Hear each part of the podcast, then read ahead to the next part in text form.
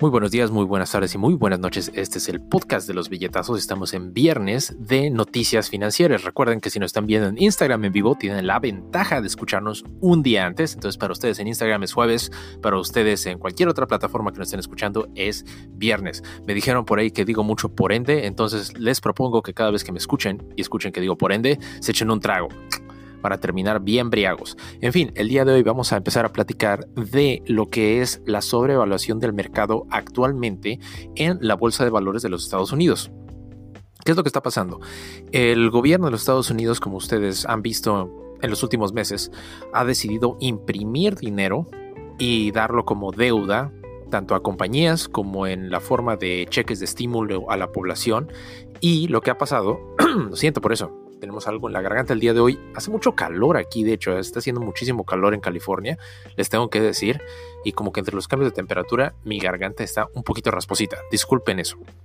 En fin, lo que estábamos hablando es, los mercados están actualmente muy sobrevaluados. ¿Por qué decimos esto? Lo que está pasando es que la cantidad de estímulos económicos que ha dado el gobierno de los Estados Unidos al país ha hecho que las acciones suban de valor mientras que la economía sigue a la baja. Seguimos sin poder abrir negocios, seguimos sin poder tener fluctuaciones de dinero entre la gente, mientras que las fluctuaciones en la bolsa siguen al alta, el dinero se sigue metiendo en la bolsa. Ahora, esto, ¿qué es lo que va a causar? Eventualmente, esto tiene que, pues, balancearse con el hecho de que no hay dinero en la economía. Si nos ponemos a pensarlo, las bolsas, digo la bolsa, ¿eh? las compañías públicas normalmente reportan cada tres meses en la Bolsa de Valores de Estados Unidos. El primer cuarto del año, que es enero, febrero y marzo, tuvimos dos meses buenos todavía, enero y febrero. Pero ahora el segundo cuarto del año está a punto de acabar, tenemos abril, mayo que ya casi se acaba y estamos a punto de entrar a junio. ¿Qué es lo que va a pasar? Cuando todas las compañías empiecen a reportar sus ganancias a la bolsa de valores al final del cuarto es donde vamos a ver las verdaderas pérdidas que se dieron por la falta de actividad de negocios durante la pandemia. Y lo que esto va a causar es que típicamente cuando las empresas no cumplen las expectativas de los inversionistas, los inversionistas venden y esos inversionistas que se llaman Blue Whales o ballenas azules, que son los que tienen un chorro de varo, como la compañía, por ejemplo, de Warren Buffett, Berkshire Hathaway, cuando estos inversionistas de alto calibre venden sus inversiones, que son de millones o hasta billones de dólares, los precios de las acciones bajan y si estos están en empresas que están moviendo al mercado en general, como lo que le llamamos FANG, eh, Facebook, Apple, Amazon, Netflix, Google, si esto sucede, entonces los precios de la bolsa en general van a bajar y por ende los inversionistas de retail, los que tienen fondos mucho menores, van a empezar a vender por pánico y eso va a bajar aún más. Entonces lo que estamos viendo es un mercado completamente inflado que está en el riesgo de decaer completamente cuando se complete el segundo cuarto del año 2020. Ahora, esto no es solamente yo mi opinión. Si ustedes ven dos de los indicadores más grandes que usan los inversionistas para poder medir la inflación del mercado, están por los cielos. Hablemos de dos. Primeramente, el indicador Schiller PE, que ese indicador lo que mide son las ganancias por las inversiones de la bolsa contra las ganancias de los negocios en sí. ¿Esto qué quiere decir? Si yo compro una acción por un dólar y es el negocio ganó un dólar al año, es decir, el negocio tiene dos dólares, pero si yo compré mi acción por un dólar al principio del año y al final del año la puedo vender en 44 dólares, quiere decir que hay una diferencia de 44. ¿Por qué? Porque el negocio ganó un dólar, pero yo gané 44 dólares con esa acción. Entonces, este indicador es lo que mide la diferencia entre la ganancia si tú hubieras invertido en las acciones contra la ganancia del negocio en sí como dueño del negocio. Y el problema con este indicador es que típicamente cuando alcanza indicador del índice de 30, 30 veces por ganancia de acción en vez de las ganancias del negocio, no es sostenible y se ha visto que justamente en ese borde es cuando truenan las cosas. Tronó durante la depresión de 1929 en Estados Unidos, reventó durante la crisis del dot-com en 2001 y reventó durante la crisis del 2008. Actualmente ese índice está en 44.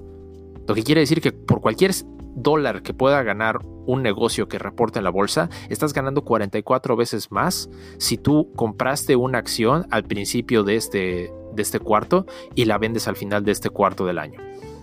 El segundo indicador de que quiero platicarles es el Wilshire GDP, que es básicamente un medidor del Producto Interno Bruto contra el valor de las acciones. ¿Qué quiere decir esto? Si ustedes toman todas las empresas que reportan en la bolsa en Estados Unidos, toman el número de acciones, lo multiplican por el precio, ese es el valor de la bolsa. Digamos, no sé, 300, digamos 163 billones de 163 trillones de dólares. Y si el Producto Interno Bruto del país en Estados Unidos es 100 trillones de dólares, quiere decir que estamos 163%. 163 trillones es la bolsa, 100 trillones es nuestro Producto Interno Bruto en Estados Unidos, ese indicador es 163 quiere decir que hay dinero fantasma volando, porque el Producto Interno Bruto es lo que produce realmente un país, contra lo que la bolsa está reportando que valen las cosas, es dinero fantasma que está volando en el aire. Son buenas intenciones.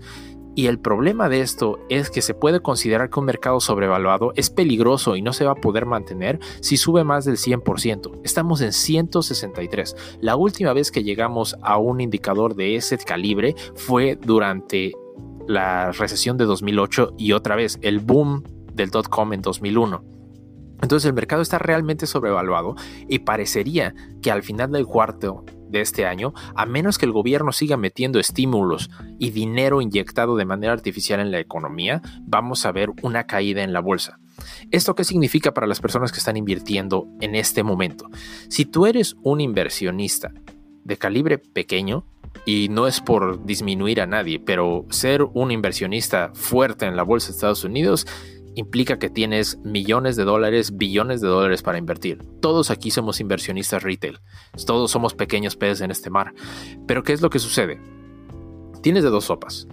Puedes intentar hacerle timing al mercado y ver si las cosas van a caer, pero yo se los digo por experiencia propia. Si ustedes quieren hacer timing al mercado y ver dónde va a caer hasta lo más bajo y comprar en lo más bajo y luego ver hasta dónde va a subir, probablemente vas a perder la oportunidad de los dos lados. Porque vas a pensar, bueno, ¿hasta dónde es el fondo? ¿Dónde vamos a llegar a fondo si el mercado cae? Y si lo compramos y luego sube, bueno, ¿dónde está, dónde está la parte más alta? El mercado, dice Warren Buffett, va a, va a permanecer irracional más tiempo del que tú puedes permanecer solvente con dinero. Entonces, ¿cuál es la respuesta de esto? Para un inversionista de retail lo que hace sentido es hacer lo que se llama promedio de dólares. Tú sigues invirtiendo una cantidad constante en el mercado sin importar lo que pase, porque a final de cuentas, el promedio a largo plazo en 10 o 20 años que estés invirtiendo en el mercado va a valer la pena. ¿Por qué? Porque las, cuando compres muy bajo, vas a ganar dinero cuando suba. Pero cuando compres muy alto, vas a perder dinero cuando baje. Pero en cuestión de promedios, el mercado normalmente sube. Entonces, conforme vas comprando, el promedio de los valores de dólares te va a dar una ganancia en total. Esto evita que tú tengas un problema de estar adivinando así, echando tu dedo al aire, cuándo es más abajo y cuándo es más arriba. Ahora, ustedes van a escuchar noticias que, por ejemplo, el fondo de inversiones de Warren Buffett, Berkshire Hathaway, está ahorita teniendo una cantidad de aproximadamente 137 billones de dólares en, pues, en sus cuentas de banco, en Treasury Bills y en muchos instrumentos financieros que se pueden convertir en efectivo rápidamente. ¿Por qué? Porque ellos mismos van a hacer dollar averaging. Ellos no van a ir y meter esos 137 billones de dólares de un golpe a la bolsa para que dentro de tres meses se caiga. Hace completo sentido. El problema es que la gente se está espantando y diciendo, si Warren Buffett, él mismo está diciendo que no va a invertir dinero en la bolsa, ¿por qué lo debería de invertir yo? Si ustedes lo piensan, no somos Warren Buffett, no tenemos billones de dólares y la mejor manera de hacer esto sin caer en la trampa de querer hacerle timing al mercado es ser constantes con una cantidad que estén metiendo al mercado siempre.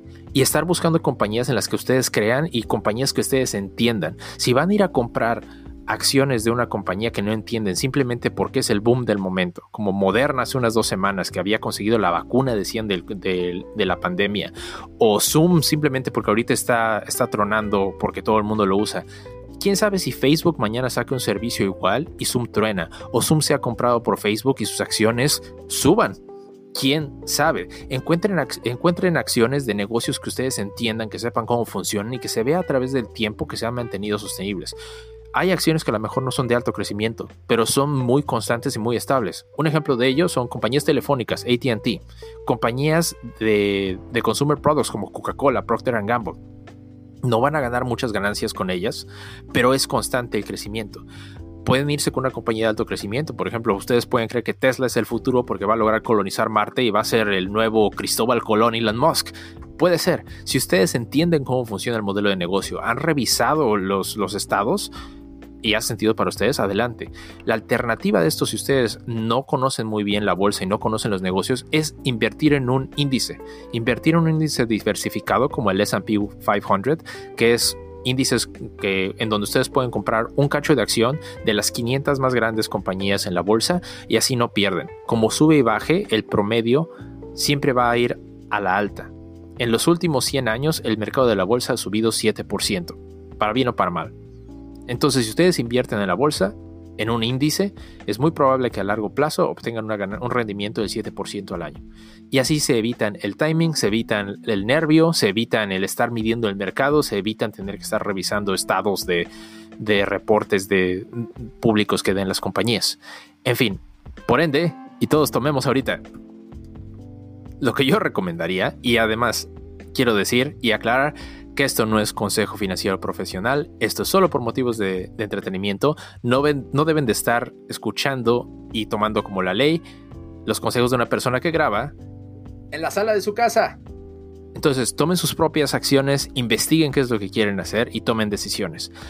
Pero, dollar averaging para un inversionista de retail puede ser la mejor opción en estos tiempos de incertidumbre para continuar invirtiendo en la bolsa y no tener que esperar hasta que nos llegue una señal divina.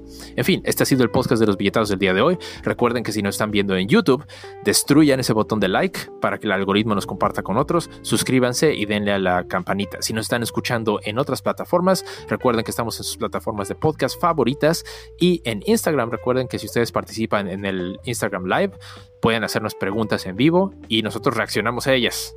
Queda grabado, amigos. Va a ser bien interesante si lo hacen. En fin, que se la pasen excelente el día de hoy, que tengan un muy buen día y bye.